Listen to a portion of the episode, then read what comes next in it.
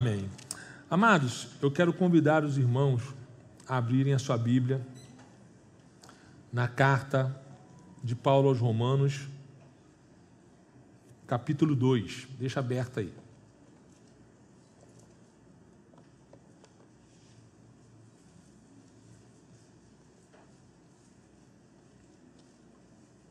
Paulo aos Romanos, capítulo 2.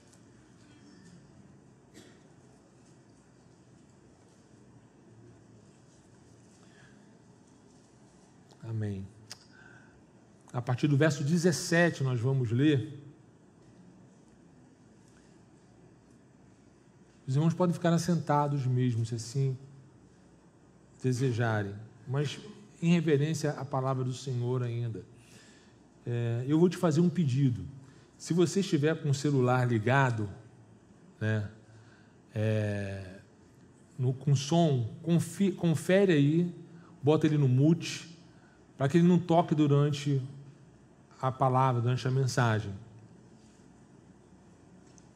Para que você se foque na palavra do Senhor. A partir do verso 17 diz assim o texto: Eis que tu és chamado de judeu, e descansas na lei, e te vanglorias em Deus, e conheces a sua vontade, e aprovas as coisas mais excelentes, sendo instruído pela lei e confias que és guia de cegos, luz dos que estão em trevas, instrutor dos insensatos, mestre de crianças, que tens a forma de conhecimento e da verdadeira lei. Tu, pois, que ensinas a outro, não te ensinas a ti mesmo? Tu que pregas que o homem não deve furtar, tu furtas? Tu que dizes que o homem não deve cometer adultério, tu comete adultério. Tu que abominas os ídolos, tu cometes sacrilégio. Tu que te vanglorias na lei, por meio da infração da lei, tu desonras a Deus, porque o nome de Deus é blasfemado entre os gentios por causa de vós, como está escrito porque a circuncisão é verdadeiramente proveitosa se tu guardares a lei, mas se tu és transgressor da lei, a tua circuncisão se torna em incircuncisão.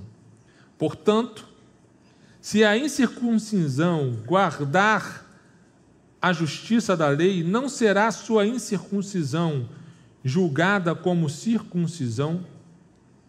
E se a incircuncisão, que é por natureza, cumpre a lei, julgar-te-á a ti que pela letra e circuncisão és transgressor da lei? Porque não é judeu o que o é exteriormente, mas é esta circuncisão que é exteriormente na carne. Mas judeu é o que é no interior, e a circuncisão é a do coração pelo espírito, e não pela letra, cujo louvor não é de homens, mas de Deus. Amém? Vamos orar mais uma vez. Pai, nós te entregamos até aqui nosso louvor e a nossa adoração através dos cânticos, através dos louvores através dos nossos dízimos e ofertas. Clamamos ao Senhor por cura, por libertação, por salvação. Agora nós queremos ouvir a Sua voz. Então, Senhor, tira todo impedimento que possa haver em nós, tudo aquilo que possa atrapalhar-nos de ouvir a Sua voz e compreender, e mudarmos de atitude. Nos ensina assim, Senhor, através da Sua palavra. Que não seja esse seu servo, mas que seja o Senhor através de mim. Em nome de Jesus. Amém e amém. Amados, Paulo, quando ele escreve a carta aos Romanos, ele dirige essa carta à igreja que está em Roma, que era constituída tanto de judeus quanto de gentios. Né? Então, ele dá uma palavra à igreja como um todo, mas em muitas passagens nessa carta, nós vamos ver Paulo se dirigindo aos judeus, especificamente aos judeus cristãos, de uma maneira muito dura, de uma maneira muito enfática, porque é, os judeus eles se tinham, né, tinham a si mesmo como filhos de Abraão e se consideravam né, as pessoas mais importantes da face da terra, porque tinham Deus Todo-Poderoso ao seu lado. É, então eles se consideravam uma nação acima de todas as nações. De fato, eles são uma nação escolhida, escolhida por Deus. É uma nação que é diferenciada de todas as nações e, e, e Moisés, ele, ele, quando ele ora, é, lá no capítulo 33 de Êxodo, se não me falha a memória, ele vai orar e vai falar, Senhor, é, não é por causa do Senhor andar em nosso meio que somos conhecidos e diferenciados de todas as nações da terra. Não é por causa disso que nós somos diferentes. Né? É, Paulo ele procura mostrar é, que para Deus não há distinção aqui no, no, em Romanos, né? que para Deus não há distinção é, entre nenhuma pessoa, entre judeus, entre gregos, entre gentios, entre romanos, não há distinção. Que para Deus, todos somos iguais. Ele vai chegar e dizer: Olha, todos pecaram e carecem da glória de Deus. Destituídos estão da glória de Deus e carecem dessa glória de Deus. É uma carta doutrinária e é uma carta que ela vai falar da, principalmente da doutrina da salvação é, pela graça ou, ou da fé, né? vai falar da doutrina da fé da justificação pela fé, mas também ensina como nós cristãos devemos viver em comunidade, como nós cristãos devemos viver individualmente como pessoas, como homens e mulheres que tiveram sua vida transformada, que tiveram sua vida mudada por aquele que é o autor da vida, aquele que veio para transformar a vida da humanidade, tirar o pecado do mundo, né? como diz a palavra, cordeiro, eis o Cordeiro de Deus que veio para tirar o pecado do mundo. Então, Paulo ele vai trazer esses ensinamentos. Aqui dentro desse contexto, desse texto, é, Paulo, no capítulo 1, né, é, é, ele fala daqueles que têm o conhecimento e glorificar e não glorificaram a Deus, apesar de ter o conhecimento de Deus. Ele vai falar daquelas pessoas que, é, conhecendo a palavra, não cumpriam a palavra e ainda ach, é, concordavam com aqueles que não cumpriam, aqueles que eram afastados da palavra, afastados de Deus. E aí ele entra no capítulo 2 é, é, falando é, sobre os os judeus, se dirigindo diretamente aos judeus. Portanto, tu que és, tu és indesculpável, homem, no, no primeiro versículo do capítulo 2, qualquer que julgas, pois no que tu julgas a outro, a ti mesmo te condenas. Então ele fala no capítulo 1 daqueles que conhecem a palavra, e mesmo conhecendo a palavra, não cumprem essa palavra, não agem de acordo com a palavra, e entra o capítulo 2 falando: olha, por causa disso tudo, você é indesculpável quando você julga alguém, né?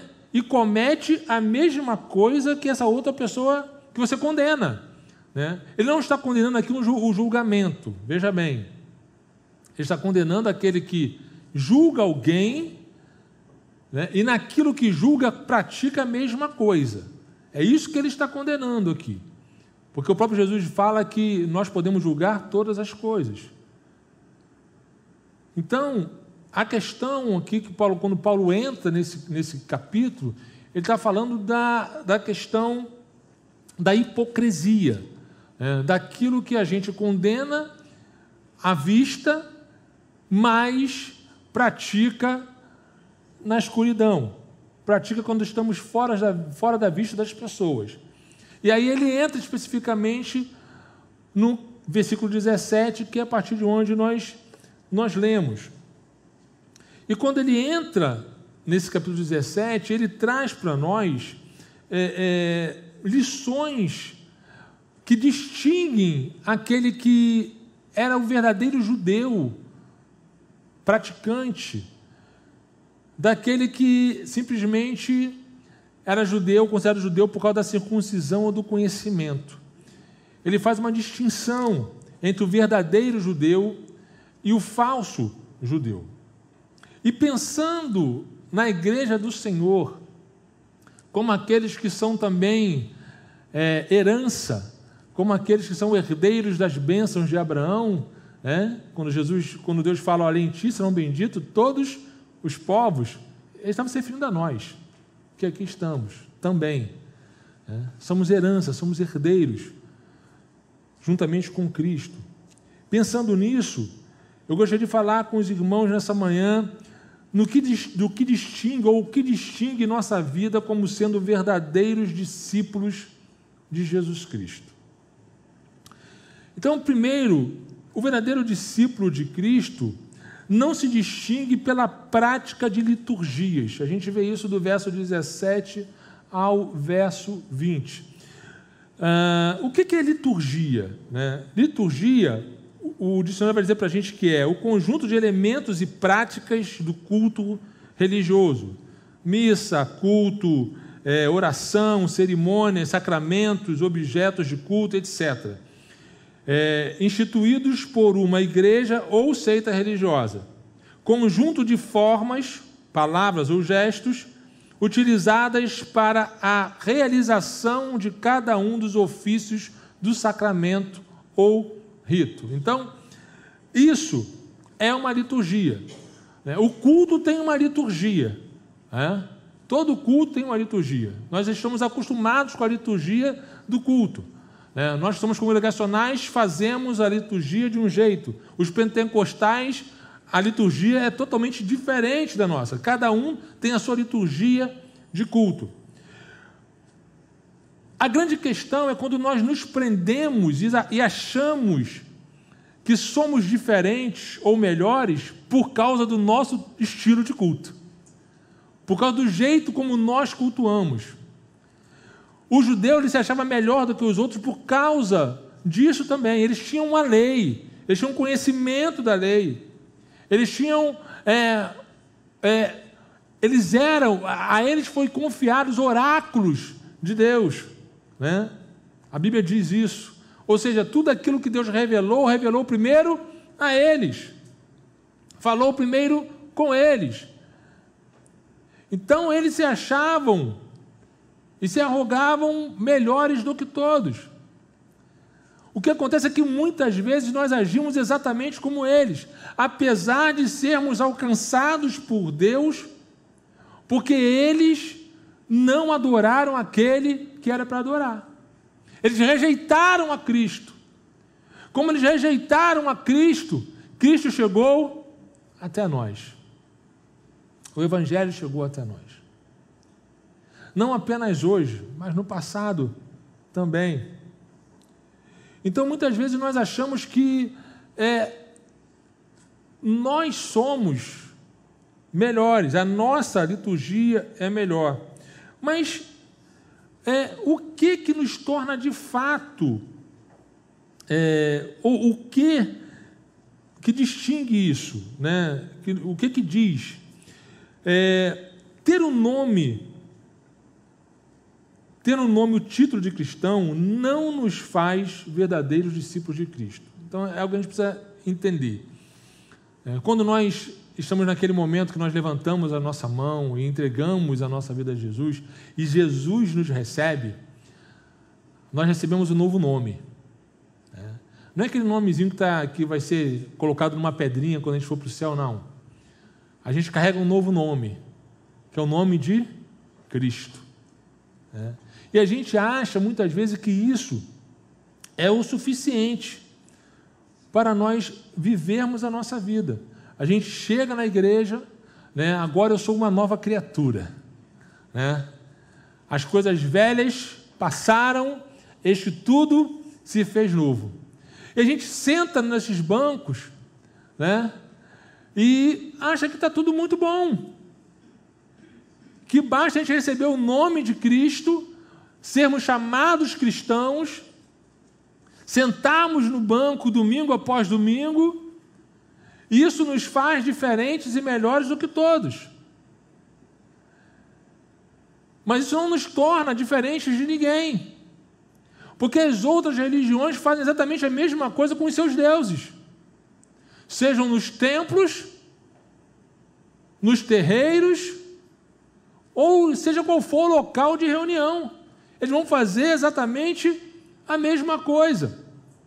Jesus, ele chega a dizer que é, é, não é pelo fato de levarmos o nome que somos filhos. Ele fala lá em Mateus, abre sua Bíblia lá, Mateus capítulo 3, verso 9, parte B.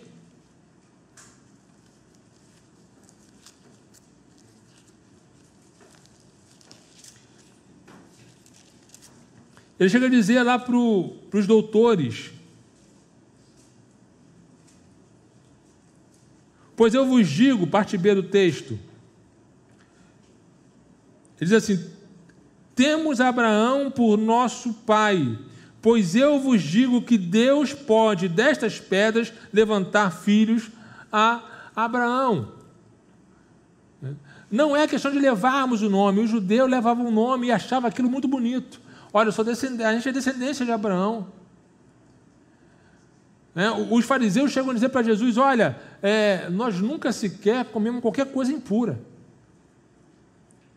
Nunca sequer tocamos em qualquer coisa. E Jesus ri dele e fala assim: Isso aí não é o suficiente.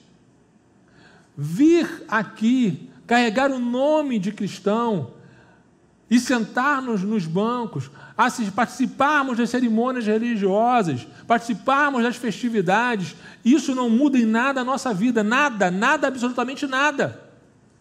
Porque podemos fazer isso e continuar com a mente travada, com a mente cauterizada, com a nossa mente achando que nós é, é, já mudamos e no fundo continuamos praticando as mesmas coisas. No fundo, continuamos fazendo as mesmas, as mesmas coisas que no passado nós fazíamos. E isso não muda quem de fato nós somos. Porque quem nós somos não é aquilo que nós somos quando estamos aqui. Mas a nossa mudança começa na nossa mente. É mudança na mente. E quando a nossa mente muda, os nossos procedimentos mudam, a maneira como nós vemos as situações mudam. Nós falávamos, falávamos sobre isso hoje na, na classe, né? na escola. Né? O nosso olhar, quando nós temos Cristo, passa a ser um olhar totalmente diferente de, de como nós éramos anteriormente. Não enxergamos mais as coisas da, da mesma forma. Enxergamos de outra forma, a gente enxerga pelos olhos da fé. Não enxergamos circunstâncias. Enxergamos quem é nosso Deus e o que Ele pode fazer. Conhecer a vontade de Deus e as coisas que Ele aprova não nos faz verdadeiros discípulos de Cristo também. É, no, no verso de número 18, ele vai dizer isso: olha, é, vocês se, se, acham conhecedores, né? e de fato conhecem todas as coisas. Tem gente que lê muito a Bíblia, tem gente que estuda muito, tem gente que vem aqui e diz assim: nós viemos aqui muitas vezes dizendo assim, não, eu conheço a Deus. Eu conheço as Escrituras, eu sei aquilo que é bom e aquilo que não é bom. Eu sei aquilo que é certo e sei aquilo que é errado, mas isso também não me torna, não nos torna verdadeiros discípulos de Cristo. Porque não tem como é, é, a gente agir diferente do que a gente de fato é. Olha o que João capítulo 15 vai dizer. João capítulo 15.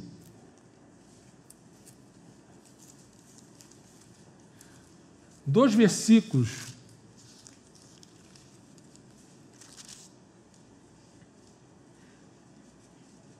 João capítulo 15, verso 8.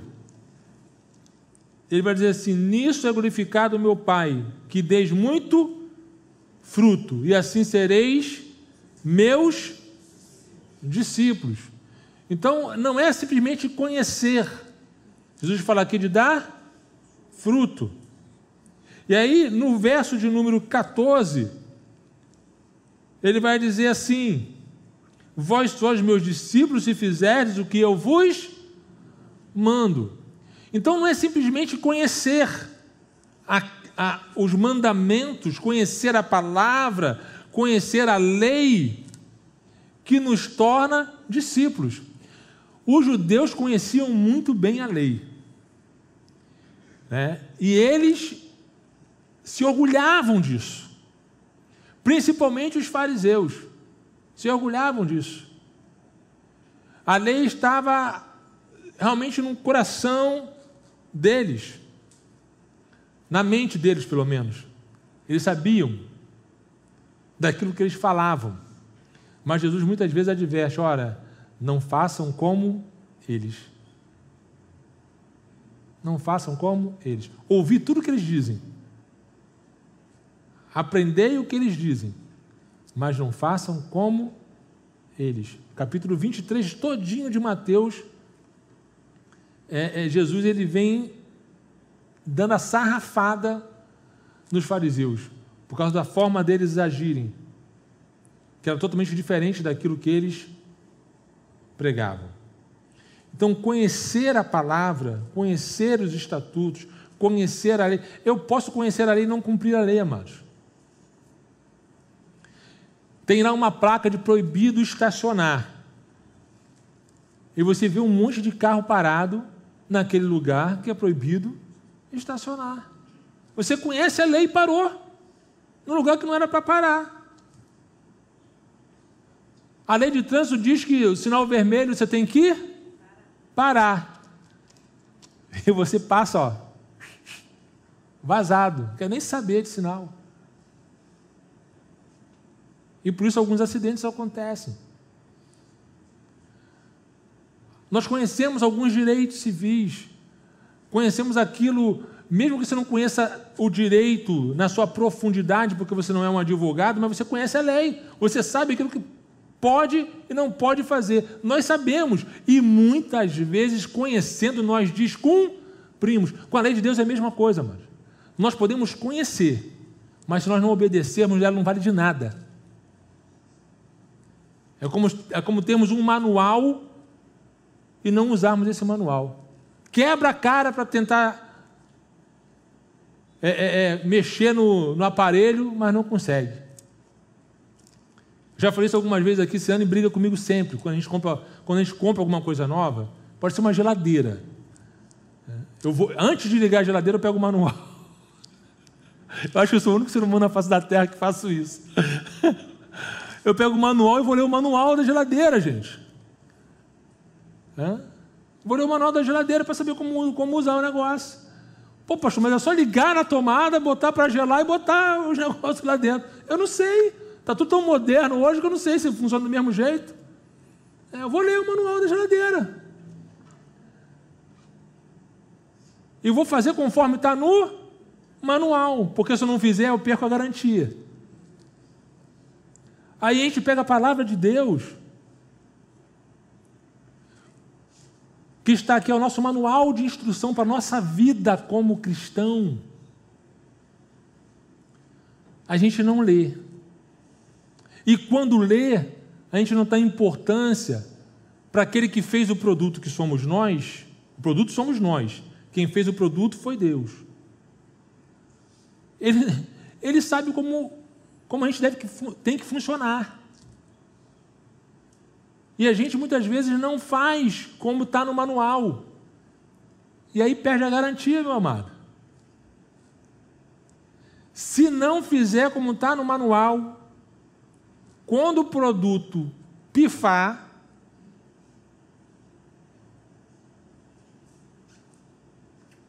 você joga fora, porque eles não vão trocar. A palavra de Deus diz que o reino dos céus é ganhado por esforço. Por esforço. Se nós quebrarmos hoje, será que vamos ter direito assistência técnica no céu, né? um novo corpo, né? uma nova vida, um novo nome. Não adianta conhecer. Saber instruir as pessoas no caminho da verdade não nos faz verdadeiros discípulos de Cristo. Verso 19, verso 20, que nós lemos aqui. Né? Ele, ele, ele vai dizer para aqueles irmãos: Olha, e confias tu que és guia de cegos, luz dos que estão nas trevas, instrutor de insensatos, mestre de crianças, que tens a forma do conhecimento e da verdade na lei. O que ele está falando assim? Olha, vocês conhecem tudo e querem ensinar os outros, né? Querem ensinar os outros. E muitas vezes nós queremos ensinar. Muitas vezes nós queremos mostrar para as pessoas como elas devem agir. Mas isso não nos torna discípulo de Cristo. Mesmo quando nós pregamos o Evangelho, mesmo quando nós ensinamos, isso não faz de nós verdadeiramente discípulos de Cristo. Mas, pastor, o discípulo de, o discípulo de Cristo ele ensina, ele prega, ele fala, ele age, ele vai fazer. E Jesus naquele dia vai dizer: Olha, vocês, não conheço vocês, se afastem de mim. Eles vão dizer: Olha, Senhor, em seu nome nós fizemos, nós pregamos, ó, expulsamos até demônios, Senhor. Curamos enfermos.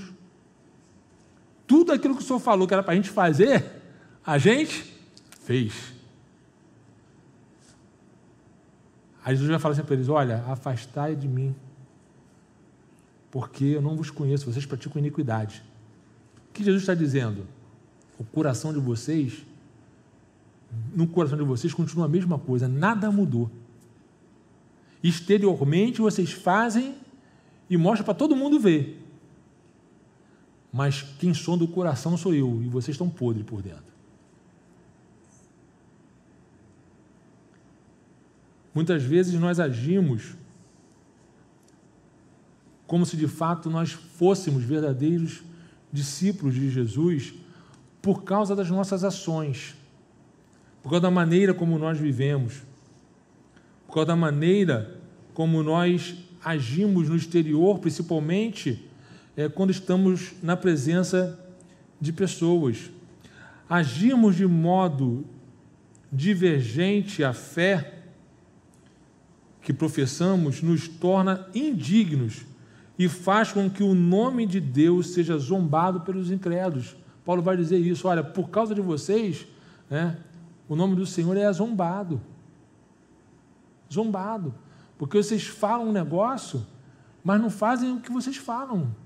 Não ensinam. Vocês ensinam com palavras, mas a vida de vocês está totalmente diferente daquilo que vocês ensinam. Né? Então, por nossa causa, muitas vezes, o Evangelho de, do Senhor Jesus ele é zombado pelas pessoas, zombado pelas nações, por causa da nossa, da nossa forma de proceder. Porque a gente tem orgulho muitas vezes de dizer assim: eu sou crente. E aí muitas vezes a gente ouve assim: para ser crente igual esse aí, não quero ser, não. Você já ouviu alguém falar assim? Não é de você, não, de outro, de outro crente. Já ouvi muitas, muitas vezes. Muitas vezes. Isso é zombar de Deus. A gente faz com que o nome de Deus seja blasfemado quando nós praticamos algo diferente daquilo que nós ensinamos, daquilo que nós falamos, daquilo que nós pregamos. A nossa maneira de agir deve ser exatamente da forma como nós pregamos, da forma como nós ensinamos. Amém, amados? O verdadeiro mestre, ele ensina pelo exemplo. João 13.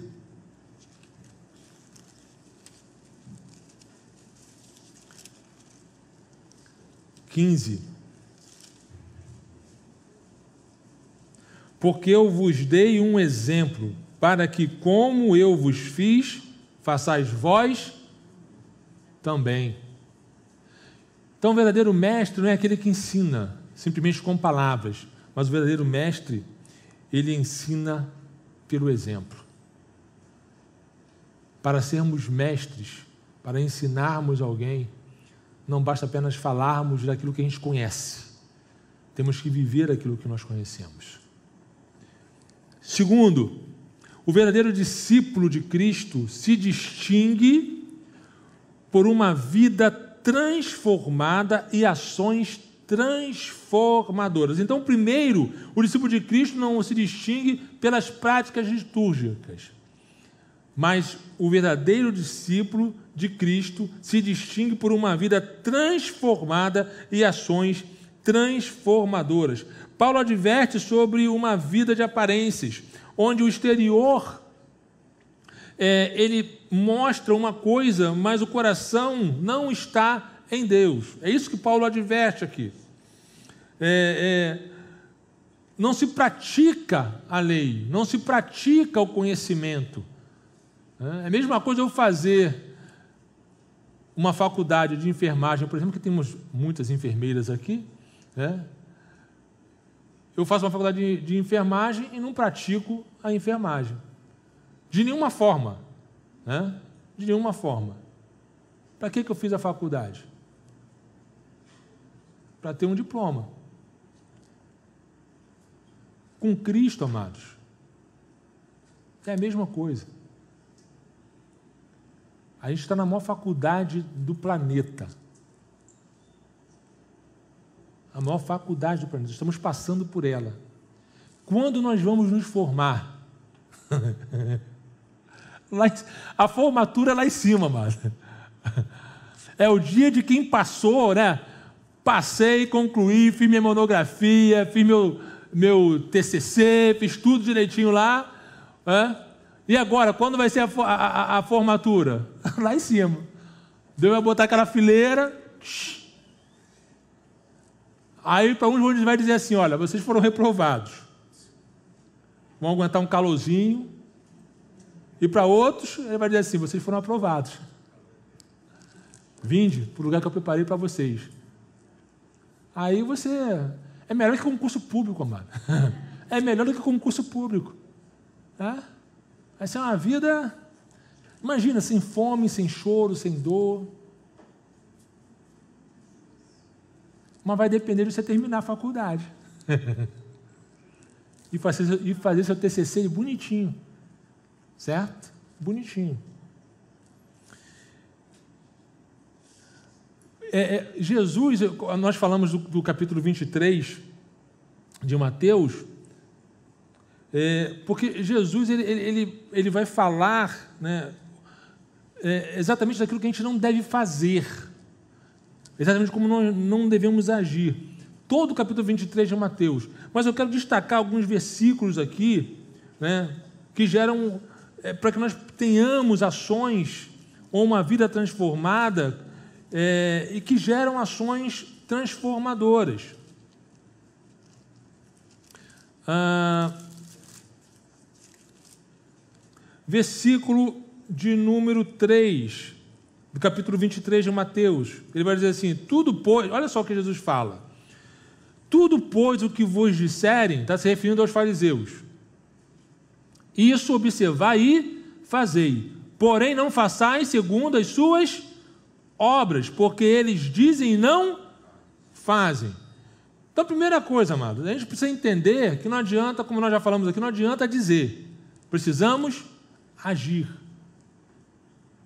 A vida do crente é uma vida de ação, né? não apenas de, de, de falácias, não apenas de conhecimento, mas de ações. Aí, verso 5 a verso 7, ele vai dizer: Mas todas as suas obras eles fazem para serem vistos pelos homens.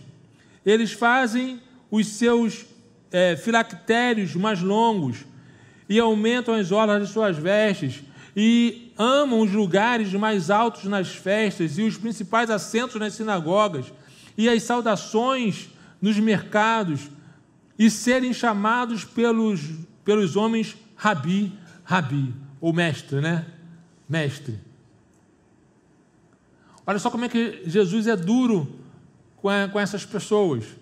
E aí, quando chega lá no verso 27, Jesus acaba de enterrar, que ele diz assim: Ai de vós, escribas e fariseus hipócritas, porque sois semelhantes aos sepulcros caiados, que por fora realmente parecem formosos, mas por dentro estão cheios de ossos de homens mortos e de toda impureza.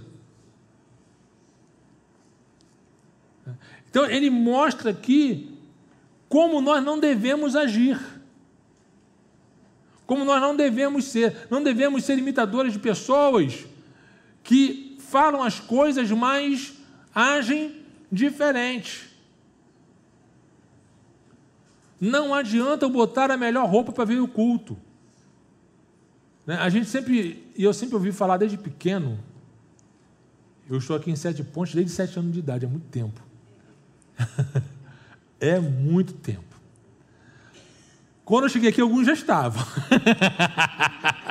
alguns já estavam. É? Mas é muito tempo. Eu sempre fui ensinando o seguinte: olha, para a gente para casa do Senhor, a gente vai com a melhor roupa. Né? Você vai encontrar com o presidente da República de chinelo e camiseta e bermuda? Não vai. Olha só, não estou recriminando quem vem de bermuda e camisa para a igreja. Certo? Muito pelo contrário. Eu estou falando aqui de, de conceitos que nós tínhamos e que eram bons conceitos e, e, e bons aprendizados, mas estou falando que a gente não deve olhar para isso, porque Jesus ele condena exatamente isso é, é, nesses fariseus. Eles vestiam as suas melhores roupas se assentavam na frente, né? nos cultos, nas, na igreja. Hã? Tudo, o adorno estava perfeito. Jesus fala para eles assim: vocês estão podres por dentro. Porque não é o vestimento que vai fazer de mim um crente. Óbvio que eu preciso andar com decência. Óbvio. Mas o que vai fazer de mim um crente, um discípulo em Cristo Jesus, é o ter uma vida como a vida do meu Senhor. É quem de fato eu sou, não aquilo que aparentemente eu demonstro ser. Graças a Deus que hoje a gente perdeu aquele negócio de pregar só de terno, né? E os, os obreiros e os diáconos e presbíteros só de terno. Eu, eu lembro dessa época. Todo mundo um calor, 45 graus e todo mundo de terno e gravata. Tem gente que costuma, né? O pastor Nilson falava que ele não sentia calor. Eu não sei como é que podia, porque ele, quando tirava o terno depois do culto era tudo molhado. Hã? Graças a Deus nós estamos libertos disso, amado. Procuramos vir ainda bem vestidos? Sim. Não é um terno e gravata que vai fazer de mim um, um obreiro melhor, um crente melhor. Não é uma roupa de linho que vai fazer de mim um crente melhor, um discípulo de Cristo. O que vai fazer de mim um discípulo de Cristo é viver uma vida de discípulo, viver uma vida como Cristo viveu. Como Cristo viveu. Então, como o verdadeiro discípulo de Jesus se distingue? Produzindo frutos de arrependimento. Primeiro, produzindo frutos de arrependimento. Mateus 3, 8 vai dizer: produzir, pois, frutos dignos de arrependimento. Que frutos são esses? Né? Jesus ele vai falar mais, mais na frente, vai dizer assim: olha, por acaso pode uma árvore boa dar fruto ruim? E vice-versa acontecer? Não pode. Árvore boa dá fruto bom, árvore ruim dá fruto ruim. Então, de que Jesus está falando aqui? É, ele não está falando é, é, de, de pequenas coisas da nossa vida, ele está falando do todo. Aquilo que nós produzimos em nós isso é que vai dizer quem nós somos. É, Paulo ele chega a, a falar, né, a definir, né, o, o, quando Jesus ele fala de frutos, né, produzir, pois, frutos dignos de arrependimento. E Paulo ele vai pegar isso aí e vai fazer uma vitamina e formar uma fruta nova. Porque Paulo vai falar de um fruto. Né? Gálatas 5, 22 e 23. Não é isso? Abre lá. Vai lá para Gálatas.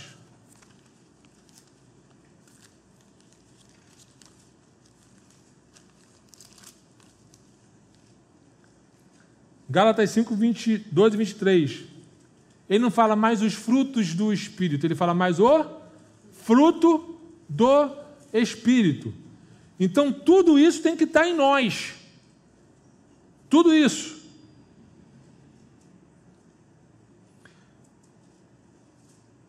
Mas o fruto do Espírito é amor, alegria, paz, paciência, benignidade, bondade, fé, brandura, temperança. Contra essas coisas não há lei. Paulo ainda vai dizer lá na segunda carta aos Coríntios, capítulo 5, verso 17: Portanto, se algum homem está em Cristo, ele é nova criatura, as coisas velhas são passadas, escritores se tornaram novas. Então, essas coisas, esse fruto, essas coisas, essas virtudes relacionadas ao fruto do Espírito precisam estar na minha vida e na sua vida. Não tem como ser diferente. Se queremos ser conhecidos como discípulos, precisamos ter uma vida transformada para então podermos ser transformadores. Não adianta eu querer mudar alguém se eu mesmo não sou mudado pelo Espírito Santo. Se eu mesmo não tenho minha vida transformada. Se eu mesmo continuo mesmo, da mesma forma. Nós falamos aqui, não adianta eu conhecer e não praticar. Se eu conheço e não pratico, não adianta nada.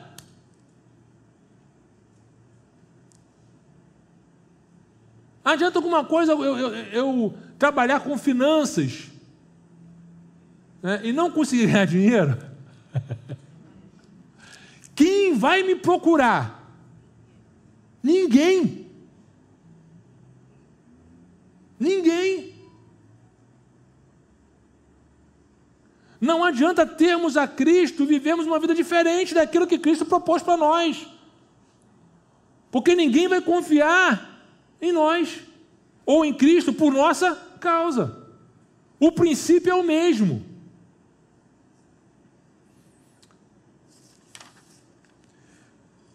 Então, precisamos produzir frutos de arrependimento, o verdadeiro discípulo.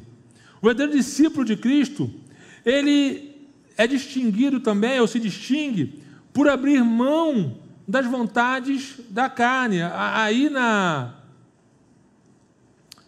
Em Gálatas, no capítulo 5 ainda, a gente está falando de Romanos, tá, amados? Mas está ligado, ok? Amém? Vocês estão ligados aí, né? Gálatas, ainda no capítulo 5. Eu, eu, esse texto é muito rico porque ele vai emendando né, uma situação na outra. E aí ele vai dizer, capítulo 5, verso 24.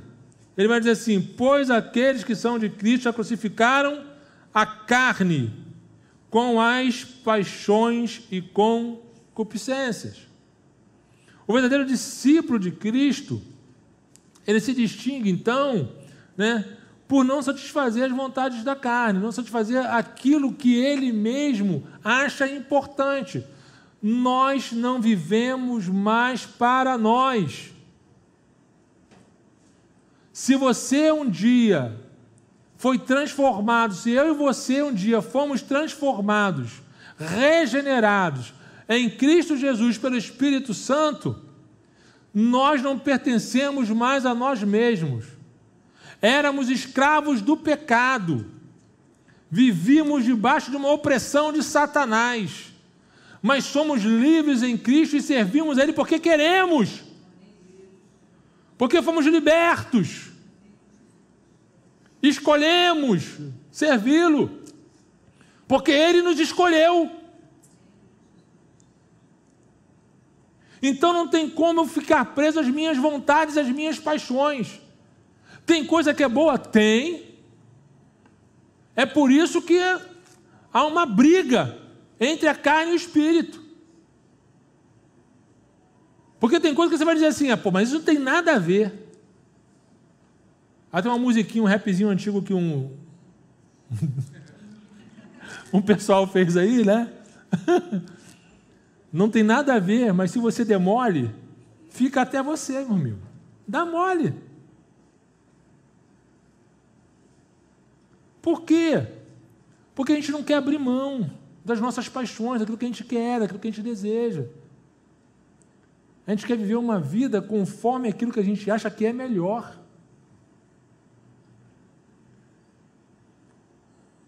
A volta do Senhor está próxima, igreja. Próxima. O Senhor já está às portas. A trombeta a qualquer hora toca. Será que nós estamos preparados para encontrar com o Senhor? De verdade? Eu já falei isso algumas vezes aqui na igreja e, eu, eu, vou repetir. A, a, não sai da minha mente, do meu coração todos os dias, isso vem na minha mente, no meu coração, mas é para que eu me lembre né, e que eu possa, para que eu possa andar certinho. Primeiro que Jesus fala o quê? Né, que nem todos que dizem Senhor, Senhor, entrarão no reino dos céus. E ele vai dizer assim, olha, é, é, ele vai dizer, olha, afastai-vos de mim, vós que praticais a iniquidade. Não é porque vocês falam de mim, não. Não é porque vocês curam, não é, não, não. Mas um negócio que me preocupa bastante, assim, me preocupa entre aspas, é quando ele fala, quando João fala assim, olha, eu vi milhares de milhares. João, amado, estava dois mil anos atrás. Qualquer cem mil para ele era milhares. Ele viu algo que ele não podia compreender na época dele. Ele viu uma quantidade de gente que ele não podia compreender na época dele. Então ele falou assim: é, é muita gente que eu vi. Somos quase 8 bilhões agora de gente aqui, de pessoas. 1% é milhares de milhares, meu amigo. 1% já dá 8 milhões, não é isso? 8 bilhões, não é isso? 1% já dá 8 milhões, é gente pra caramba. Vai arriscar? O pastor está me botando medo, mas não é para ter medo, não, é para ter pânico. Para ter pânico, não é medo, não, mano. Eu não quero ficar aqui. O inferno não é o meu lugar. Nosso lugar é o céu. É lá que o Senhor está preparando lugar para mim e para ti. O inferno foi preparado para o diabo e seus demônios. Para a gente não. Então precisamos abrir mão daquilo que para nós pode ser interessante, por causa dele. Só por causa dele. Gálatas 2:20, Paulo vai dizer assim: "Estou crucificado com Cristo. Não obstante, eu vivo, porém não eu, mas Cristo vive em mim. E a vida que agora vivo na carne, vivo-a pela fé no Filho de Deus, que me amou e entregou-se a si mesmo por mim. Eu continuo vivendo nessa carne. Paulo fala: quem me livrará do corpo dessa morte? Continuo vivendo nessa carne, mas a vida que eu vivo não é mais minha. Nem para mim, nem para os meus prazeres, nem para as minhas vontades. Aquilo que eu vivo é para Ele, por causa dele, porque o maior sacrifício não sou eu que estou fazendo, Ele fez por mim. Amém? Terceiro lugar, e último para nós encerrarmos como que o cristão, então, é, o verdadeiro discípulo de Cristo, ele é distinguido, vivendo uma vida no Espírito. Ainda Gálatas 5, 25.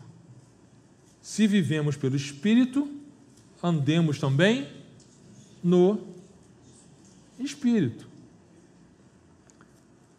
É algo que Parece simples, E de fato deveria ser.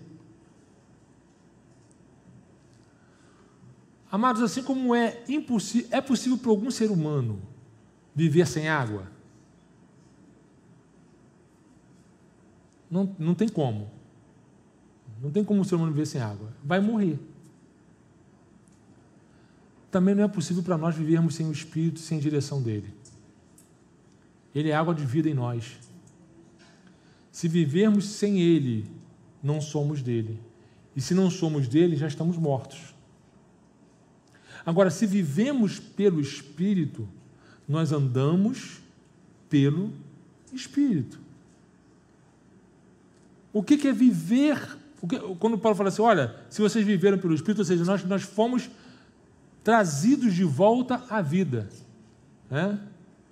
O coração parou, aí pega aquela maquininha lá que eu esqueci o nome, tum, dá um choque ali, né?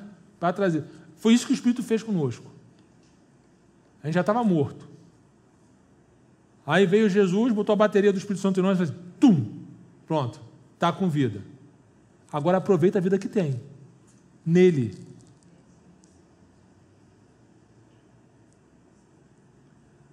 Se essa vida foi dada a nós que estávamos mortos, precisamos andar com Ele. É é, é, no, no versículo 16 vai dizer assim: Isso vos digo, versículo 16 de Gálatas: Andeis no espírito e não satisfareis aos desejos da carne. É possível para o crente andar no espírito nos nossos dias? É possível, amado. Paulo vai dizer assim: olha, andai o tempo todo no espírito, orai o tempo todo no espírito. É, eu preciso de olho fechado para orar? Não. Eu vou conversando com Deus. Tem que estar atento. Porque se, né, mesmo de olho aberto é difícil, amado, eu sou a pessoa mais distraída da face da terra. Eu já, eu já perdi a conta de quantos livramentos eu tive é, de atravessar, atravessar sinal aberto quando eu vi estava do outro lado. Aberto para os carros, não é aberto para mim, não. que eu vinha palestrando com Deus, conversando com Deus, quando eu vi estava do outro lado.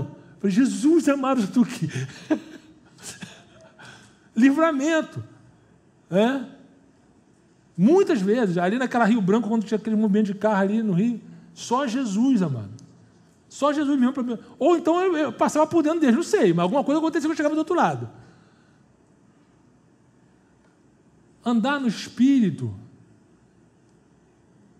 Quando a gente anda no Espírito, as outras coisas que seriam interessantes para nós na época da carne já não são mais já não se tem mais prazer nelas. O nosso prazer agora está em outras coisas. Vir à igreja não é uma obrigação, nem um compromisso, é uma alegria, é um prazer.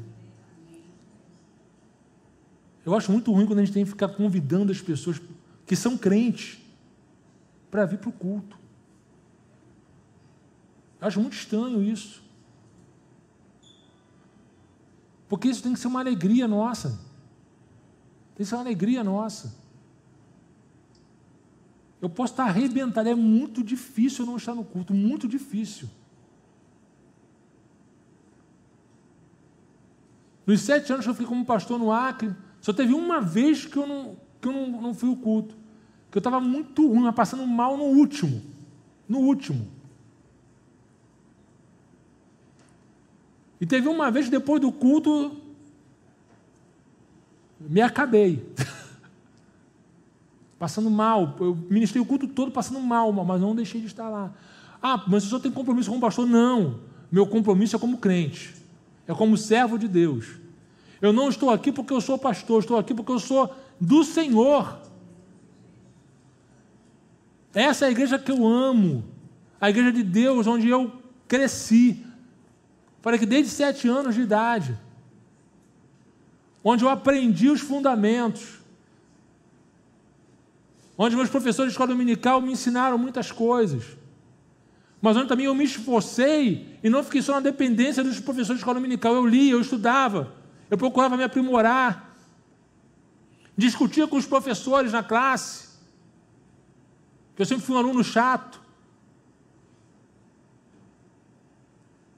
Mas tudo com o intuito de aprender, porque eu queria estar nesse lugar, eu queria aprender mais de Deus.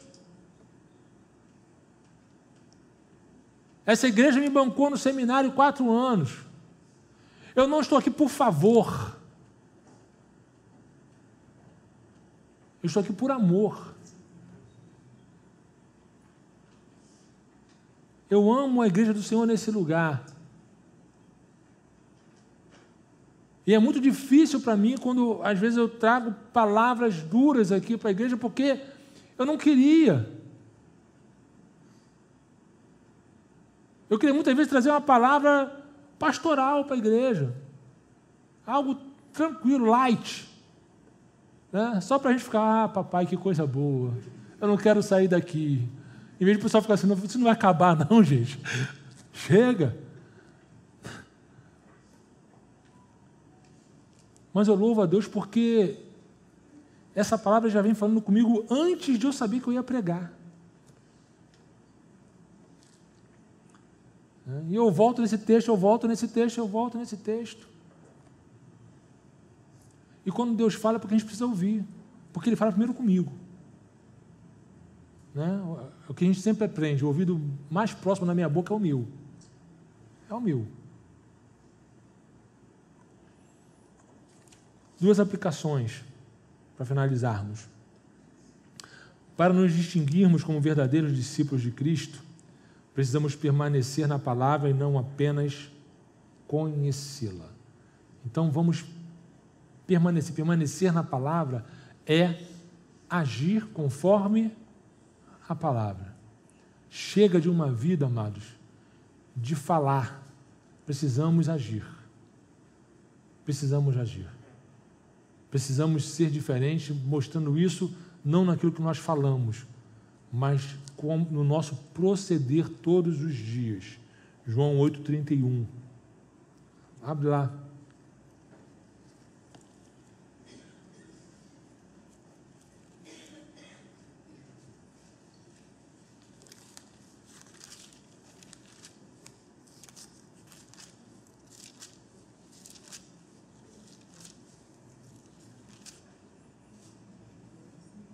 Então dizia Jesus aos judeus que nele creram: Se vós permaneceres na minha palavra, verdadeiramente sereis meus discípulos. Verdadeiramente sereis meus discípulos. Permanecer na palavra, né, não é conhecer a palavra como nós falamos aqui. Permanecer na palavra é obedecer e andar conforme a palavra. Segundo, para nos distinguirmos como verdadeiros discípulos de Jesus Cristo, é preciso haver em nós uma mudança promovida pelo Espírito, de dentro para fora, e não apenas no exterior. Isso acontece de dentro para fora. Verso 29 lá de, da segunda da carta de Paulo aos Romanos, capítulo 2. Né? Quando, Jesus, quando Paulo fala, mais o judeu, o que é, é no interior, e a circuncisão é do coração. Isso parte de dentro para fora. Não é aquilo que nós aparentamos, mas é aquilo que nós realmente somos. Quem nós somos? A prova de Deus vai dizer que a boca fala do que está cheio o coração. A boca fala do que está cheio o coração. Aquilo que eu falo vai dizer quem eu sou. A forma como eu ajo vai dizer também quem eu sou. Que possamos ser verdadeiros discípulos, nos distinguindo do mundo. O mundo já está perdido, já é no maligno. Mas eu e você temos algo que é fundamental. O Espírito Santo habita em nós. Feche seus olhos, vamos orar.